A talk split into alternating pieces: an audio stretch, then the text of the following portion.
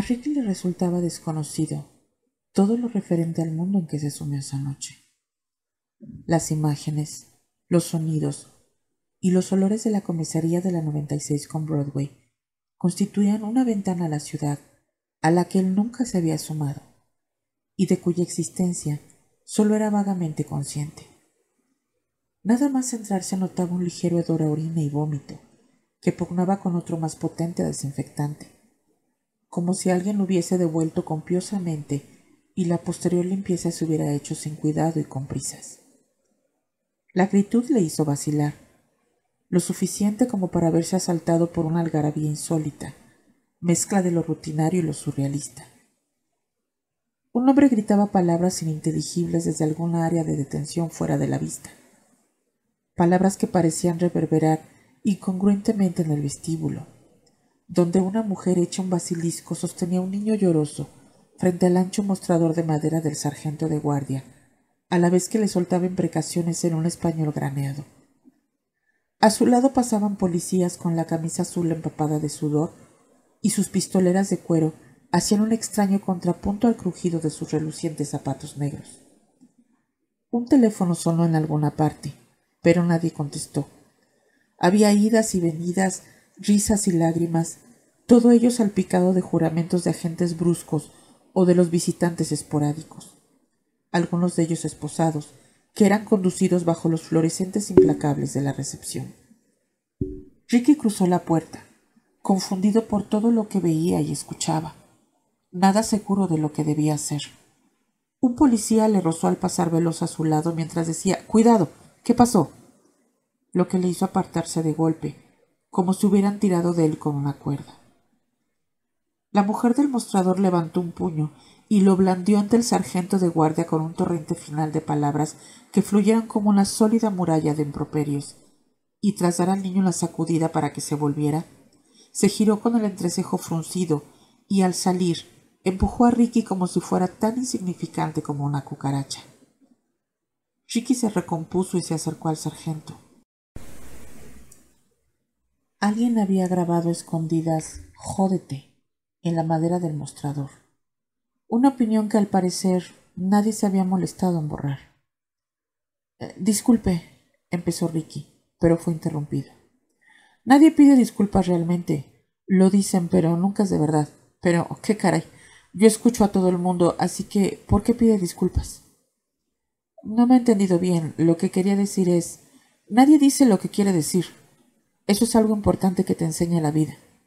Todo iría mejor si más gente lo aprendiera. El sargento debía de tener cuarenta y pocos años, y exhibía una sonrisa indiferente que parecía indicar que llegado a este punto de su vida ya había visto todo lo que valía la pena ver. Era un hombre fornido, de cuello ancho, de culturista, y un cabello negro y lacio que llevaba peinado hacia atrás.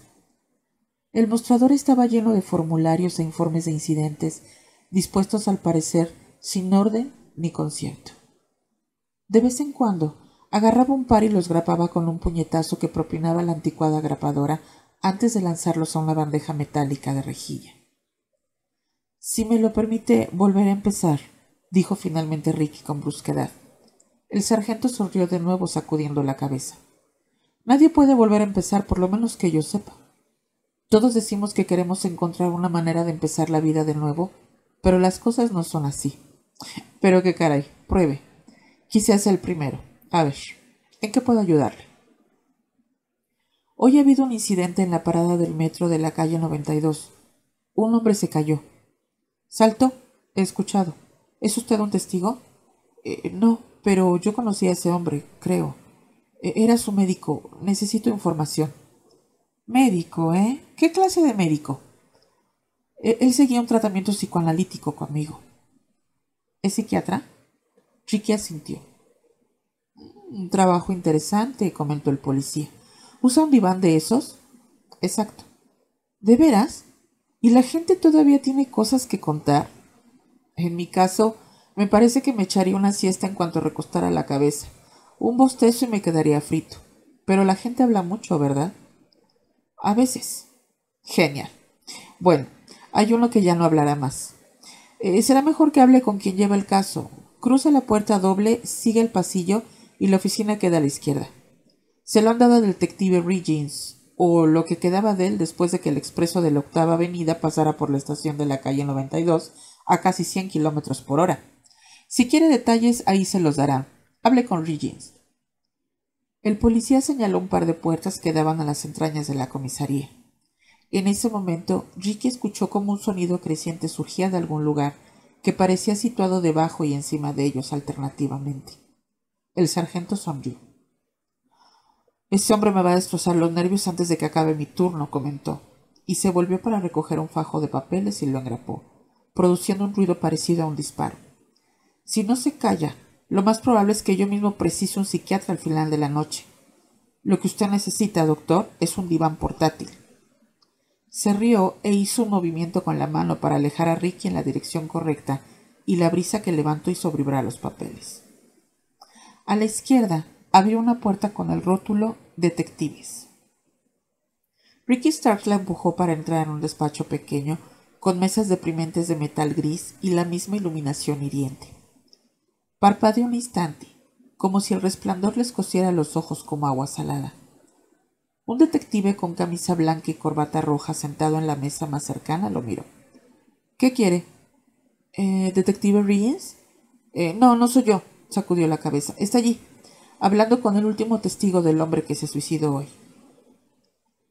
Ricky miró al otro lado de la habitación y vio una mujer de mediana edad con una camisa de hombre azul celeste y una corbata de seda a rayas con el nudo muy suelto, más como una soga alrededor del cuello que otra cosa. Unos pantalones grises que parecían fundirse con la decoración y unas incongruentes zapatillas de deporte blancas con una banda naranja iridiscente. Llevaba el cabello rubio oscuro recogido con severidad en una coleta, lo que le hacía parecer un poco mayor de los treinta y cinco años que Ricky podría haberle dado. Tenía unas diminutas patas de gallo. La mujer estaba hablando con dos muchachos negros que vestían vaqueros exageradamente holgados y gorras colocadas en un ángulo extraño, como si se las hubieran pegado torcidas a la cabeza. Si Ricky hubiese estado un poco más al corriente de las cuestiones mundanas Habría reconocido la moda del momento, pero solo pensó que su aspecto era extraño y un poco inquietante. Si se hubiese encontrado ese par en la calle, sin duda se habría asustado. El detective que estaba sentado frente a él le preguntó de golpe ¿Ha venido por el hombre que se suicidó hoy en el metro? Ricky asintió. El hombre descolgó el teléfono y señaló unas sillas junto a una pared de la oficina. En una de ellas había una mujer desaliñada y sucia de edad indefinida cuyo cabello plateado hirsuto parecía explotarle en múltiples direcciones y que al parecer hablaba sola. La mujer llevaba un abrigo raído que no dejaba de ceñirse cada vez con más fuerza y se balanceaba levemente en el asiento, como siguiendo el compás de la electricidad que le invadía el cuerpo. El diagnóstico de Ricky fue inmediato, indigente y esquizofrénica. No había atendido profesionalmente a nadie con su afección desde sus días de universidad, aunque a lo largo de los años se había cruzado con muchas personas parecidas que caminaban por las calles como casi cualquier otro neoyorquino. En los últimos años, el número de indigentes en la calle parecía haber disminuido, pero Ricky suponía que simplemente los habían enviado a otras ubicaciones en una maniobra política destinada a lograr que los turistas entusiastas y las personas acomodadas y adineradas que transitaban en el centro de la ciudad no tuvieran que verlos con tanta frecuencia. Tome asiento al lado de Luane, dijo el detective. Informaré a Riggins de que está usted aquí. Ricky se puso tenso al oír el nombre de la mujer.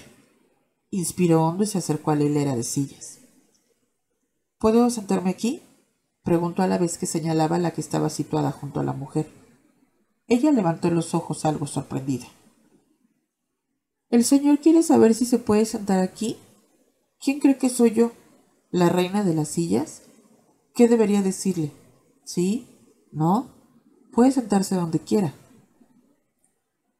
Luane tenía unas uñas mugrientas y rotas, cicatrices y ampollas en las manos, y en una un corte que parecía infectado, con la piel hinchada alrededor de una costra morada. Ricky pensó que debía de ser doloroso, pero no dijo nada. Luane se frotó las manos como un cocinero que espolvorea un plato con sal. Ricky se sentó en la silla Se movió como si tratara de ponerse cómodo y preguntó. ¿Así que usted estaba en el andén cuando ese hombre se cayó a la vía? Luane levantó la mirada hacia los fluorescentes y contempló resplandor brillante e implacable. Así que el señor quiere saber si yo estaba ahí cuando el hombre saltó delante del tren, contestó después de estremecerse ligeramente. No se imagina lo que yo vi. Toda la sangre, la gente que gritaba, algo terrible, y después llegó la policía. ¿Usted vive en la estación de metro? El señor quiere saber si vivo ahí. Pues bien, debería decirle que a veces, a veces vivo ahí. Luane apartó por fin la mirada de los fluorescentes y con un rápido parpadeo pareció mover la cabeza como si viera fantasmas por la habitación. Pasado un momento se volvió hacia Ricky. Lo vi, dijo. ¿Estaba usted también ahí? No, pero yo conocí al hombre que murió. Oh, qué triste. Luane sacudió la cabeza. Muy triste para usted. Algunos conocidos míos han muerto. Fue triste para mí entonces. Sí, respondió Ricky. Es muy triste. Se obligó a sonreírle y ella le devolvió el gesto. Dígame, Luane, ¿qué fue lo que vio? La mujer tosió un par de veces como para aclararse la garganta. El señor quiere saber qué vi, soltó mirando a Ricky.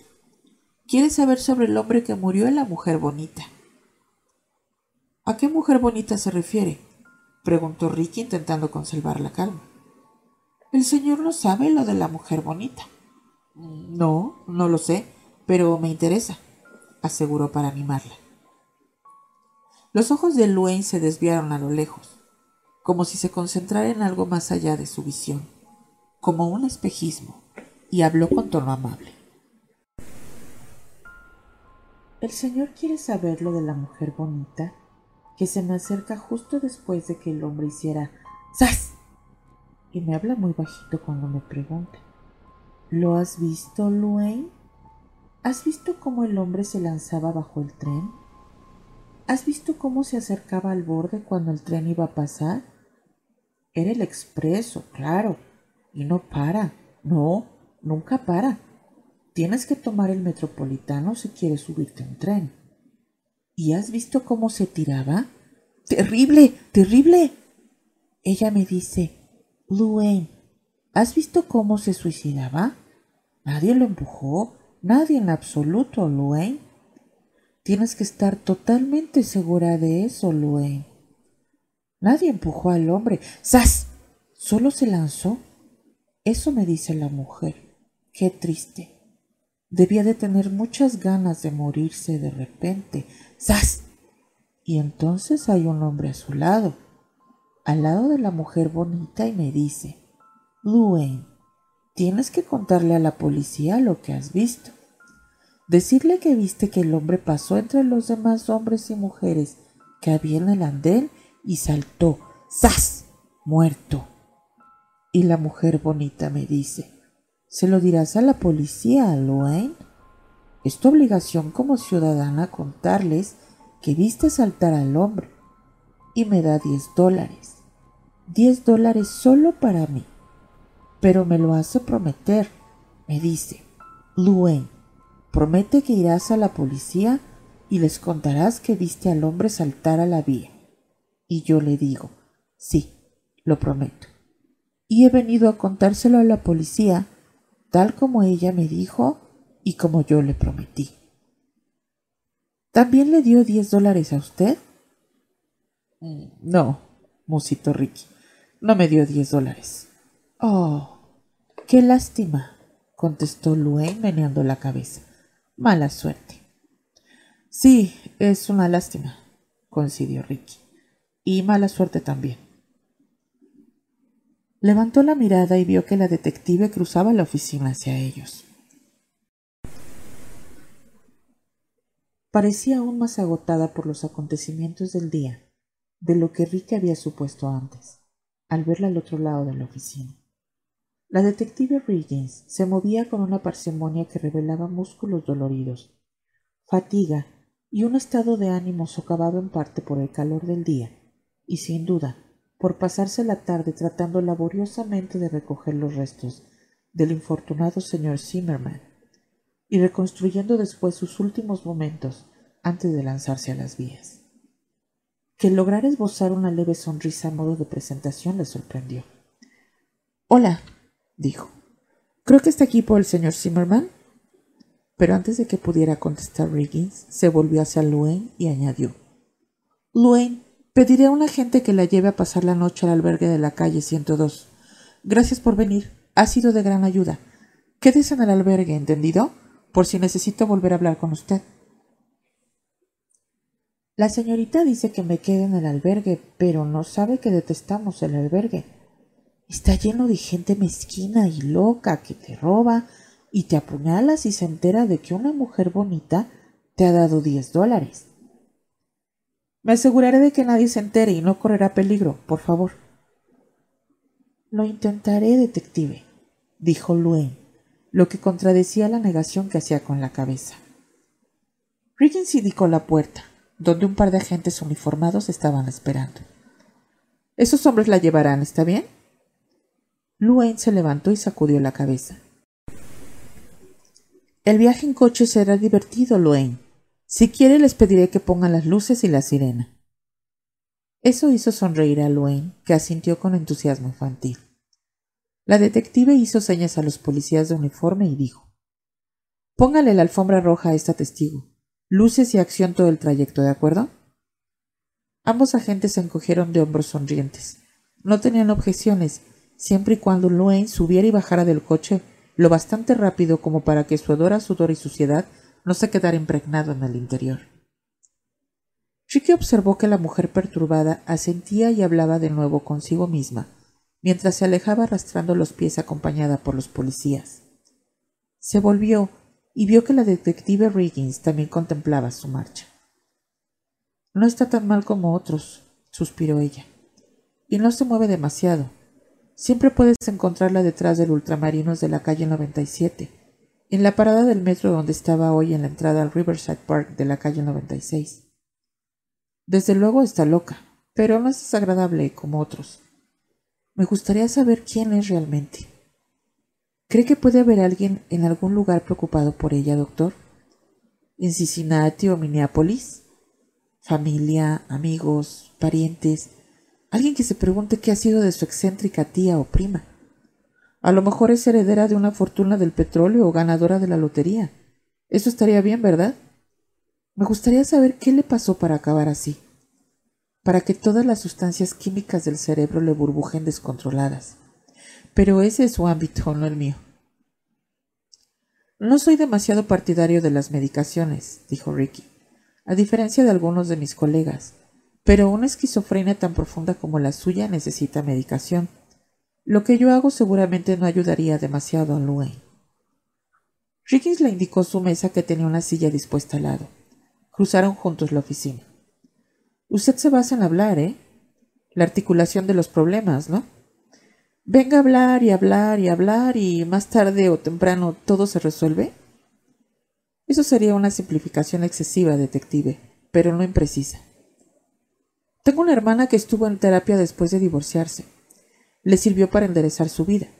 Por otra parte, mi prima Marcy, que es una de esas personas que está siempre hundida, Asistió a una durante tres años y acabó más jodida que antes de empezar. Lamento oír eso. Como cualquier profesión, hay muchos grados de competencia. Ambos se sentaron a la mesa, pero Riggins la interrumpió. Dijo que era el terapeuta del señor Zimmerman, ¿correcto? Sacó un bloque y un lápiz. Sí. Se psicoanalizó durante un año, pero... ¿Y detectó alguna tendencia suicida agudizada el último par de semanas? No, en absoluto aseguró Ricky. ¿De veras? La mujer arqueó las cejas con leve sorpresa. ¿Nunca? Así es. De hecho, entonces, ¿estaba haciendo progresos con su análisis? Ricky vaciló. Y bien, le urgió ella. Estaba mejorando, logrando el control, se sentía más seguro, más preparado para enfrentarse al mundo, menos deprimido, menos enfadado. De nuevo Ricky dudó antes de responder. Diría que no había hecho lo que usted o yo consideraríamos un gran avance. Seguía luchando con los temas que lo atormentaban. Riggins sonrió cansinamente. Sus palabras sonaron tensas. Así que, después de cerca de un año de tratamiento casi constante, 50 minutos al día, 5 días a la semana, pongamos 48 semanas al año, podría decirse que seguía deprimido y frustrado. Ricky se mordió el labio un instante y luego asintió. Ricky hizo una anotación en el blog. Ricky no pudo ver qué escribía. ¿Sería desesperación una palabra demasiado fuerte para describir su estado? Sí, respondió Ricky irritado. Aunque esa sea la primera palabra que usó su madre con quien vivía, y la misma que dijeron sus compañeros de trabajo. Sí, insistió Ricky. Así pues, ¿no cree que fuera suicida? Ya se lo dije, detective. No presentaba ninguna sintomatología clásica. De lo contrario, yo habría adoptado medidas. ¿Qué clase de medidas? Habría intentado concentrar de modo más específico las sesiones, tal vez medicación, si hubiese creído que el peligro era real. ¿No me ha dicho que no le gusta recetar pastillas? Eh, ya, pero... ¿No se va de vacaciones muy pronto? Sí, mañana. Por lo menos eso tengo previsto, pero ¿qué tiene eso que... Así pues, a partir de mañana su cabo de salvamento terapéutico se va de vacaciones. Sí, pero no alcanzo a ver palabras interesantes para que las diga un psiquiatra. Sonrió la detective. ¿Qué palabras? preguntó Ricky levemente exasperado. No alcanzo a ver, repitió ella. ¿No se acerca mucho eso a lo que se llama desliz freudiano? No. ¿No cree que se suicidaría? No, solo. ¿Se había suicidado antes algún paciente suyo? Sí, por desgracia, pero en ese caso los signos eran claros. Mis esfuerzos, sin embargo, no fueron suficientes para aliviar la profunda depresión de ese paciente. ¿Ese fracaso le persiguió algún tiempo, doctor? Mm, sí, contestó Ricky con frialdad. Sería malo para su consulta y muy malo para su reputación que otro de sus pacientes habituales decidiera tener una cara a cara con el expreso de la octava avenida, ¿verdad? Ricky se recostó en la silla con el entrecejo fruncido. No me gusta lo que insinúa con esa pregunta, detective. Bueno, sigamos adelante. Ricky sonrió y meneó la cabeza. Si no cree que se suicidaría, la alternativa es que alguien lo empujó. ¿Le habló alguna vez el señor Zimmerman de alguien que lo odiara, o que le guardara rencor, o que pudiera tener algún motivo para matarlo? Hablaba con usted cada día, de modo que cabe suponer que, si lo hubiera amenazado algún desconocido, se lo habría mencionado. ¿Lo hizo? No, jamás mencionó a nadie que encajara en las categorías que usted menciona. ¿No dijo nunca fulano de tal quiere verme muerto? No. ¿Y lo recordaría si lo hubiese dicho? Por supuesto. Mm, de acuerdo.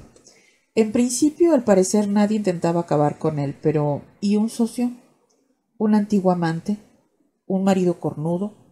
¿Usted cree que alguien pudo empujarlo a la vía del tren? Pero, ¿por qué? ¿Por simple diversión? ¿Alguna otra razón misteriosa? Ricky vaciló. Era su oportunidad de contar a la policía lo de la carta, la visita de Virgil, el juego en que se le exigía participar. Lo único que tenía que hacer era decir que se había cometido un crimen y que Zimmerman era una víctima de un acto que no tenía nada que ver con él salvo su muerte. Empezó a abrir la boca para revelar todos estos detalles, para dejarlos fluir con libertad. Pero lo que vio fue una detective aburrida y cansada, que deseaba acabar una jornada absolutamente desagradable con un formulario mecanografiado que no disponía de ninguna casilla para la información que iba a proporcionarle. En ese instante decidió abstenerse. Era su personalidad de psicoanalista, que no le dejaba compartir especulaciones u opiniones con facilidad. Quizá, dijo, ¿qué sabe de esa otra mujer, la que dio diez dólares a Luane? Riggin se arrugó el entrecejo, al parecer confusa. ¿Qué pasa con ella? ¿No le resulta sospechoso su comportamiento? ¿No parece que haya puesto palabras en la boca de Luane? No lo sé, contestó la detective encogiéndose de hombros. Una mujer y un hombre ven que uno de los ciudadanos menos afortunados de nuestra gran ciudad podría ser un testigo importante de un hecho y se aseguran de que el pobre testigo reciba alguna compensación por ofrecer su ayuda a la policía. Sería más sí mismo que algo sospechoso, porque Luane se ha presentado y nos ha ayudado, gracias por lo menos en parte, a la intervención de esa pareja. ¿Ha averiguado quiénes eran? quiso saber Ricky tras dudar un momento. Lo siento, la mujer movió la cabeza. Llevaron a Luane a uno de los primeros policías en llegar al andén y se marcharon después de informarle de que ellos no habían visto qué había pasado exactamente. Y no, no tengo el nombre de ninguno de los dos porque no eran testigos. ¿Por qué lo pregunta? Ricky no sabía si quería contestar esa pregunta. En parte pensaba que debería contarlo todo, pero ignoraba lo peligroso que eso podía ser. Intentaba calcular, adivinar, valorar y examinar, pero de repente le pareció como si todos los acontecimientos que lo rodeaban fueran borrosos e indescifrables, confusos y escurridizos. Sacudió la cabeza como si así pudiera lograr que sus emociones adquirieran alguna definición. Dudo mucho que el señor Zimmerman quisiera suicidarse. Su estado no parecía tan grave, aseguró Ricky. Anote eso, detective, y póngalo en su informe. Ricky se encogió de hombros y sonrió con una fatiga mal disimulada y teñida de sarcasmo. Lo haré, doctor. Su opinión, en la medida de lo que vale, está anotada para que conste. ¿Hubo algún otro testigo? ¿Alguien que quizá viera a Zimmerman separarse de la multitud en el andén? ¿Alguien que lo viera moverse sin ser empujado? Solo Luane, doctor. Los demás solo vieron parte del hecho. Nadie vio que no lo empujaran. Dos chicos vieron que estaba solo, separado del resto de la gente que esperaba el metro. El perfil de los hechos, por cierto, es bastante habitual en este tipo de casos. La gente suele tener la mirada fija en el túnel por donde llegará el tren. Es típico que quienes se lanzan a la vía se sitúen detrás de la gente, no delante. Quieren acabar con su vida por los motivos que sea, no dar un espectáculo a la multitud del andén, Así que 99 de cada 100 veces se separan de la gente hacia atrás, tal como el señor Zimmerman lo hizo. La detective sonrió y prosiguió. Apuesto lo que quiera que encontraré una nota entre sus pertenencias o en alguna parte. O puede que usted reciba una carta por correo esta semana. Si es así, mándeme una copia para mi informe. Claro que, como se va de vacaciones, a lo mejor no la recibe hasta su regreso. Aún así resultaría útil. Chiqui quería replicar, pero contuvo el enojo que sentía. ¿Podría darme su tarjeta, detective? Por si necesitara ponerme en contacto con usted, pidió con frialdad.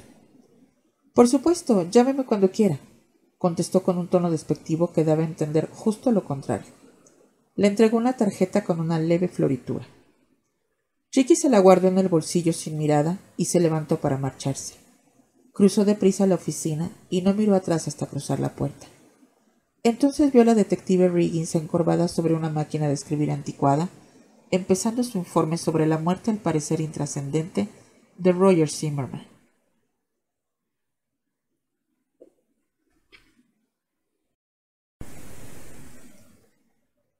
Ricky Stark cerró de un golpe la puerta de su casa al entrar. El ruido retumbó en sus oídos y resonó en el relleno vacío y poco iluminado de la escalera. Giró la llave en el doble cerrojo de la puerta principal que tan pocas veces usaba. Movió el picaporte para asegurarse. Después, inseguro de que bastara con los cerrojos, atrancó una silla contra la puerta a modo de anticuado refuerzo. Le costó refrenarse para no amontonar también el escritorio, cajas, estanterías, todo lo que tuviera mano, contra la puerta para trincherarse dentro. El sudor le escocía los ojos y aunque el aire acondicionado zumbaba afanoso fuera de la ventana de la consulta, sentía oleadas repentinas de calor. Un soldado, un policía, un piloto, un montañista, cualquiera versado en las diversas vertientes del peligro, las habría reconocido como lo que eran, ataques de pánico. Pero Ricky se había pasado tantos años apartado de todos esos extremos que desconocía hasta los signos más evidentes.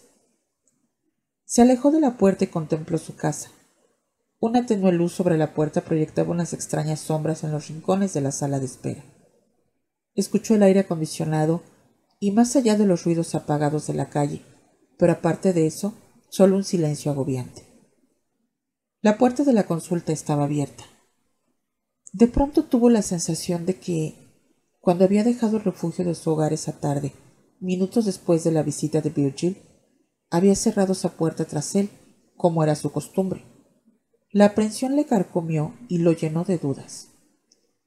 Contempló la puerta abierta mientras trataba de recordar con desesperación sus pasos exactos al irse.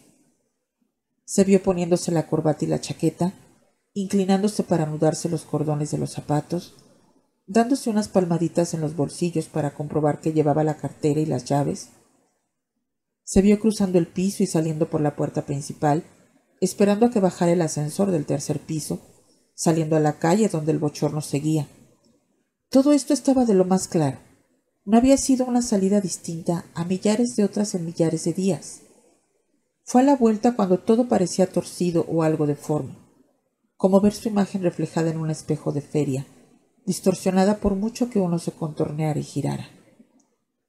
¿Cerraste esta puerta? pensó para sus adentros. Se mordió el labio, frustrado, y procuró recordar el tacto del pomo en la mano el ruido de la puerta al cerrarse a su espalda. El recuerdo le eludió y permaneció inmóvil, incapaz de recordar ese simple acto cotidiano. Y entonces se hizo una pregunta aún peor, aunque todavía no se percató demasiado de ello. ¿Por qué no puedes recordarlo? Inspiró hondo y se tranquilizó, pensando que debió de dejarla abierta por descuido.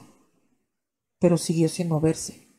De repente se sintió desfallecer casi como si se hubiese estado peleando, o al menos lo que imaginaba que sería pelear con alguien, porque de golpe cayó en la cuenta de que nunca se había peleado con nadie, aparte de las esporádicas peleas de adolescentes que parecían increíblemente distantes en el tiempo. La oscuridad parecía burlarse de él. Aguzó el oído hacia la habitación oscura. Ahí dentro no hay nadie, se aseguró. Pero como si quisiera subrayar la mentira, dijo en voz alta. ¿Hola? El sonido de esa única palabra pronunciada en aquel reducido espacio tensó a Ricky. Lo invadió la sensación de estar haciendo el ridículo. Se dijo que un niño se asustaba de las sombras, no un adulto, en particular uno como él, que había pasado toda su vida adulta tratando con secretos y terrores ocultos. Avanzó intentando recobrar la compostura. Se recordó que estaba en casa. Estaba salvo. Aún así, quiso encender la luz de prisa mientras vacilaba en el penumbroso umbral y palpó la pared con la mano hasta encontrar el interruptor que accionó al instante. No pasó nada. La negrura de la habitación permaneció intacta. Soltó un grito ahogado. Pulsó el interruptor varias veces, como si se negara a admitir que no había luz en la habitación. ¡Por todos los demonios! maldijo en voz alta pero no entró. En lugar de eso, esperó a que los ojos se le acostumbraran a la penumbra, sin dejar de escuchar atentamente para intentar captar cualquier ruido revelador de que no estaba solo. Se tranquilizó pensando que, cuando se tenía una experiencia inquietante como le había pasado a él esa tarde, la mente jugaba toda clase de malas pasadas. Aún así, esperó unos segundos hasta que pudo distinguir la habitación oscura y la recorrió con los ojos varias veces. Luego cruzó el reducido espacio en dirección a la mesa y la lámpara que había en un rincón. No se sentía distinto a un ciego, con las manos extendidas delante para intentar detectar obstáculos en un lugar donde no había ninguno. Al calcular mal la distancia, se dio un buen golpe en la rodilla contra la mesa, lo que desató un torrente de improperios, varios, y un solo Oh, joder. Nada propios de Ricky, quien antes de los acontecimientos de aquel día rara vez soltaba un juramento. Rodeó con cuidado la mesa, encontró por fin la lámpara con la mano y con un suspiro de alivio accionó el interruptor. Tampoco funcionaba. Ricky se agarró a la mesa para tranquilizarse. Se dijo que probablemente se trataba de algún tipo de apagón debido al calor y la demanda de electricidad de la ciudad, pero por la ventana podía ver que las farolas de la calle brillaban y el aire acondicionado seguía zumbando alegremente. Se dijo entonces que no era imposible que dos bombillas se fundiesen a la vez. Poco probable, pero posible. Con una mano en la mesa, se volvió hacia la tercera lámpara que tenía en la consulta. Era una lámpara de pie negra, de hierro fundido, que su mujer había comprado varios años atrás para llevar a su casa de veraneo en Wilfleet, pero de la que él se había adueñado para el rincón de su consulta, tras su butaca a la cabeza del diván. La utilizaba para leer y los días oscuros y lluviosos para aligerar la habitación de la penumbra de la ciudad, de modo que la climatología no influyese demasiado en los pacientes. Se encontraba a unos cuantos metros de la lámpara, una distancia que ahora le pareció mucho mayor. Visualizó la consulta, sabiendo que los separaban solo unos cuantos pasos y no había nada entre él y su butaca, y que una vez ahí encontraría la lámpara. Deseó que entrara más luz de la calle por las ventanas, pero la poca que había parecía detenerse en el cristal, como si no fuera capaz de penetrar en la habitación. Cuatro pasos, se dijo, y no te golpees la rodilla con la butaca. Avanzó con cuidado, palpando el vacío con los brazos extendidos. Doblaba la cintura un poco y alargaba las manos en busca del tacto tranquilizador de su vieja butaca de piel. Pareció tardar más de lo que había imaginado, pero la butaca estaba donde siempre, y encontró el brazo, el respaldo, y ocupó el asiento de piel con un crujido acogedor que agradeció. Localizó con las manos la mesita donde tenía el dietario y el reloj y alargó la mano hacia la lámpara situada detrás. El conmutador estaba justo debajo de la bombilla y lo buscó a tientas hasta encontrarlo. La encendió con un tirón decidido. La oscuridad no cambió. Accionó el conmutador una docena de veces y la habitación se llenó de clics. Nada. Ricky se quedó inmóvil en el asiento, intentando dar con una explicación lógica para que ninguna de las lámparas de su consulta funcionara. No la encontró. Respiraba hondo escuchando la noche, buscando distinguir los sonidos secundarios de la ciudad. Con los nervios de punta, aguzó el oído a la vez que el resto de sus sentidos se aunaba para decidir si estaba realmente solo.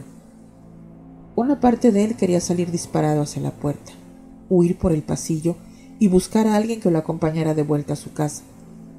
Contuvo ese impulso y reconoció el pánico que implicaba. Se obligó a conservar la calma. No escuchó nada, pero eso no significaba que no hubiera nadie en su casa.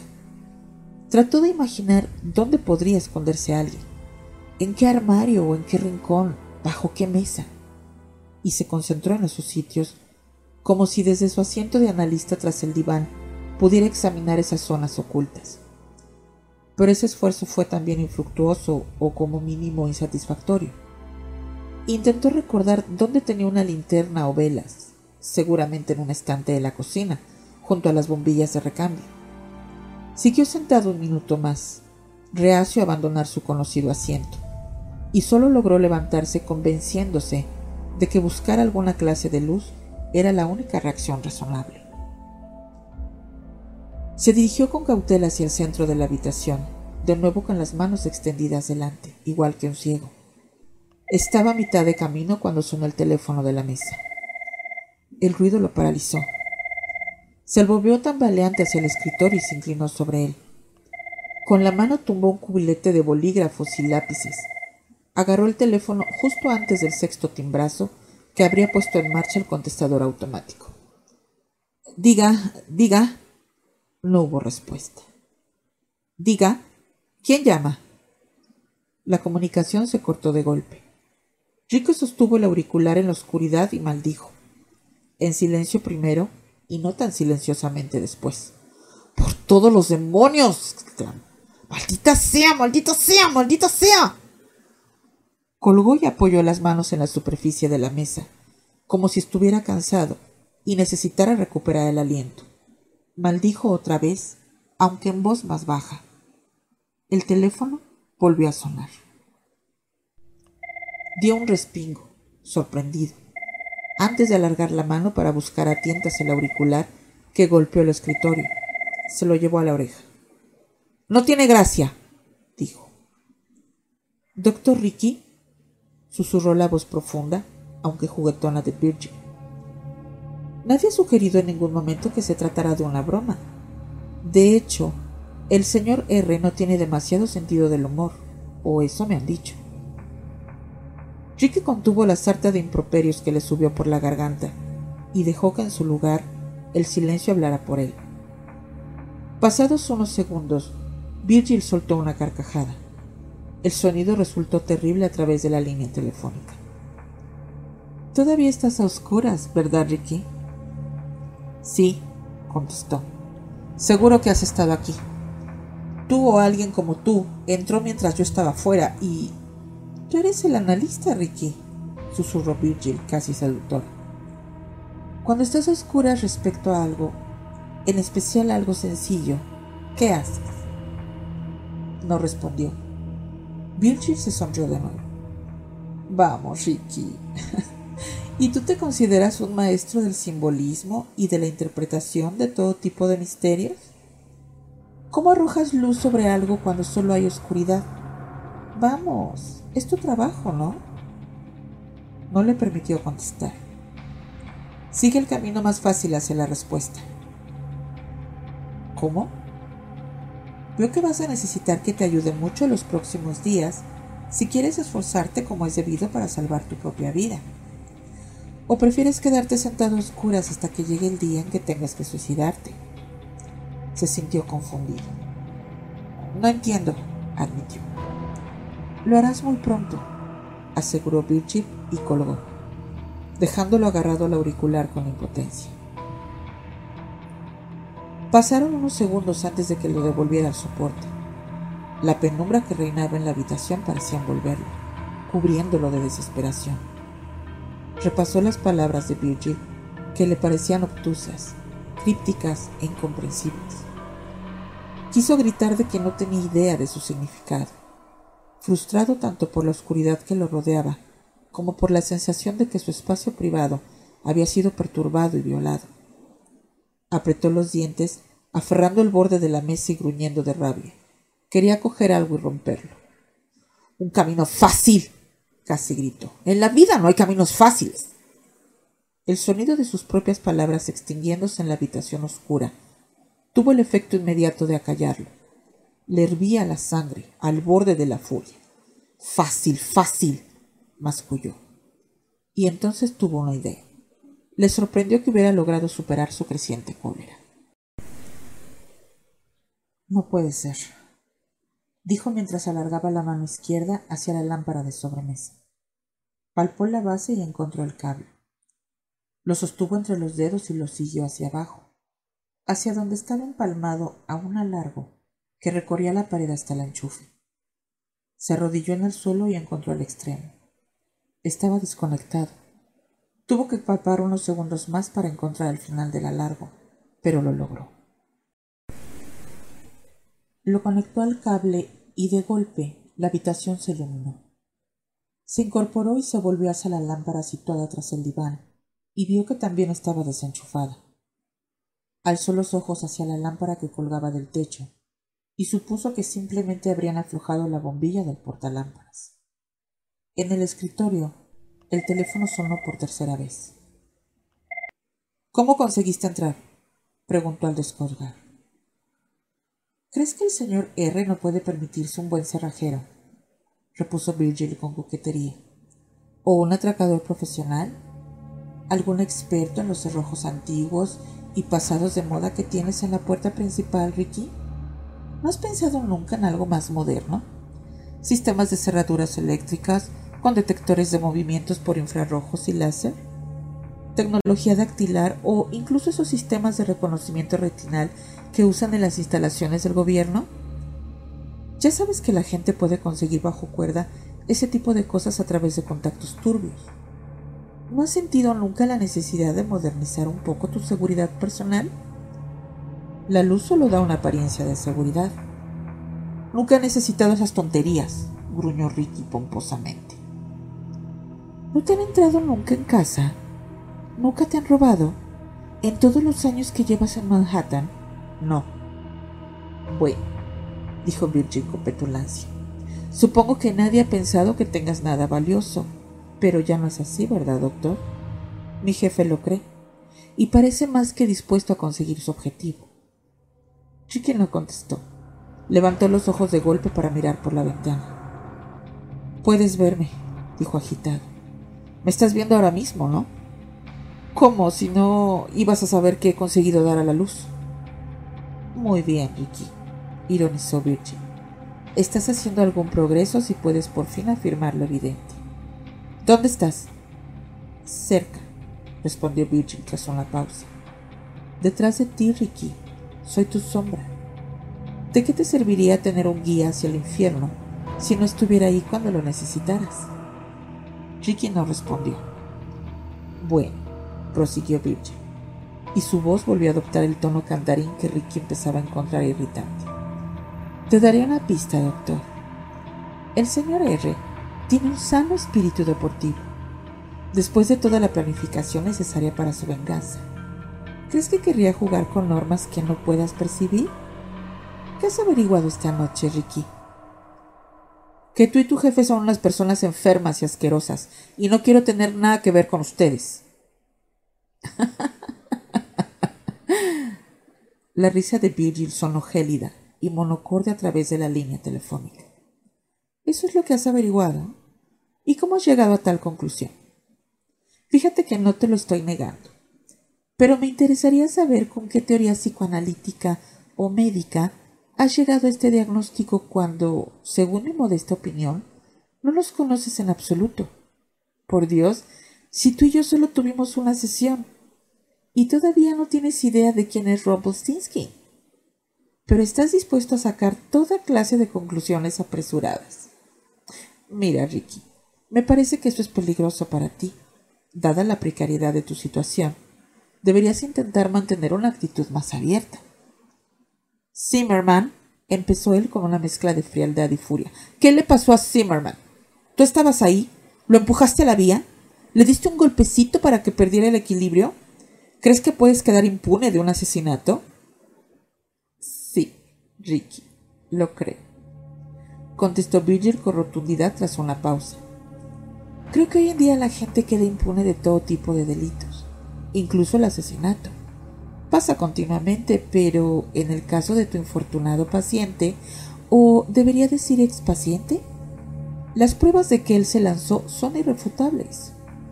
¿Qué te hace pensar que no se suicidó mediante una técnica barata y eficiente de uso habitual en Nueva York? Un método que pronto podrías verte obligado a plantearte tú mismo. Pensándolo bien, un modo no demasiado terrible de acabar con todo una sensación momentánea de miedo y de duda, una decisión, un único paso valiente adelante en el andén, un chirrido, un destello, y después la bendita inconsciencia. Zimmerman no se habría suicidado nunca. No presentaba ninguno de los síntomas clásicos. Tú o alguien lo empujó delante de ese metro. Admiro tu seguridad, Ricky. Debe de proporcionar mucha felicidad estar tan seguro de todo. Voy a ir a la policía. Bueno, no hay inconveniente que lo intentes otra vez si crees que eso te va a servir de algo. ¿Los encontraste especialmente serviciales? ¿Mostraron mucho interés en escuchar tu interpretación analítica de unos hechos que no presenciaste? Esta pregunta silenció a Ricky. Hizo una pausa antes de contestar. Muy bien, ¿Y ahora qué? Te hemos dejado un regalo en el diván. ¿Lo ves? Ricky vio un sobre manila mediano donde sus pacientes solían recostar la cabeza. Lo veo, afirmó. Muy bien, dijo Virgil. Esperaré a que lo abras. Antes de dejar el auricular en el escritorio, la oyó tararear una melodía que le sonaba, pero que no consiguió identificar. Si hubiese mirado más la televisión, habría sabido que se trataba de la conocida música del concurso televisivo Party. Se levantó, cruzó la habitación y agarró el sobre. Era delgado. Lo abrió rápidamente y extrajo una hoja. Era la página de un calendario. La fecha de ese día, primero de agosto, aparecía tachada con una gran X roja. Los trece días siguientes estaban en blanco. Un círculo rojo rodeaba el decimoquinto. El resto de días del mes estaban borrados. A Ricky se le secó la boca. Miró en el sobre, pero no había nada más. Regresó despacio a la mesa y cogió el auricular. Muy bien, comentó. No es difícil de entender. Un recordatorio, Ricky. La voz de Virgil seguía fluida y casi dulce. Nada más. Algo para ayudarte a ponerte en marcha. Ricky, Ricky. Ya te lo he preguntado. ¿Qué has averiguado? Esa pregunta le enfureció y estuvo a punto de estallar de indignación, pero contuvo la furia acumulada y con un férreo control de sus emociones contestó. He averiguado que no parece haber límites. Muy bien, Ricky, muy bien. Eso es un avance. ¿Qué más? Que no debo subestimar lo que está pasando. Excelente, Ricky. ¿Algo más? No, hasta este momento nada más. Virgil chasqueó la lengua parodiando a una maestra de escuela. No es cierto, Ricky. Lo que has averiguado es que en este juego todo, incluido el probable resultado, se juega en un campo diseñado especialmente para ti. Creo que mi jefe ha sido de lo más generoso si tenemos en cuenta sus opciones. Tienes una oportunidad, pequeña por supuesto, de salvar la vida de otra persona y la tuya propia contestando a una sencilla pregunta. ¿Quién es Rumpelstiltskin? Y como no quiere ser injusto, te ha dado una solución alternativa menos atractiva para ti, sí, pero que dará a tu lamentable existencia algún significado en tus últimos días. No mucha gente tiene esa clase de oportunidad, Ricky. Me refiero a irse a la tumba, sabiendo que su sacrificio ha salvado a otra persona de algún horror desconocido. Es algo que raya en la santidad, Ricky. Y se te ofrece sin los encantadores tres milagros que la Iglesia Católica suele exigir aunque creo que perdonan uno o dos cuando el candidato es encomiable. ¿Cómo se hace para perdonar un milagro cuando es necesario para ser aceptado en el club?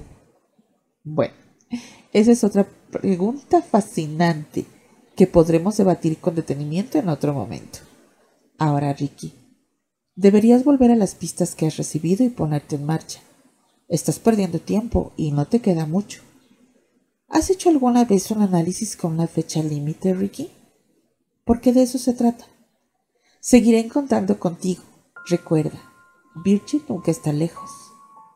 Inspiró hondo y añadió. ¿Lo has entendido todo, Ricky?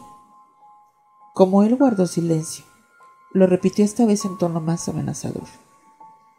¿Lo has entendido todo, Ricky? Sí, contestó él antes de colgar. Pero por supuesto, no era así.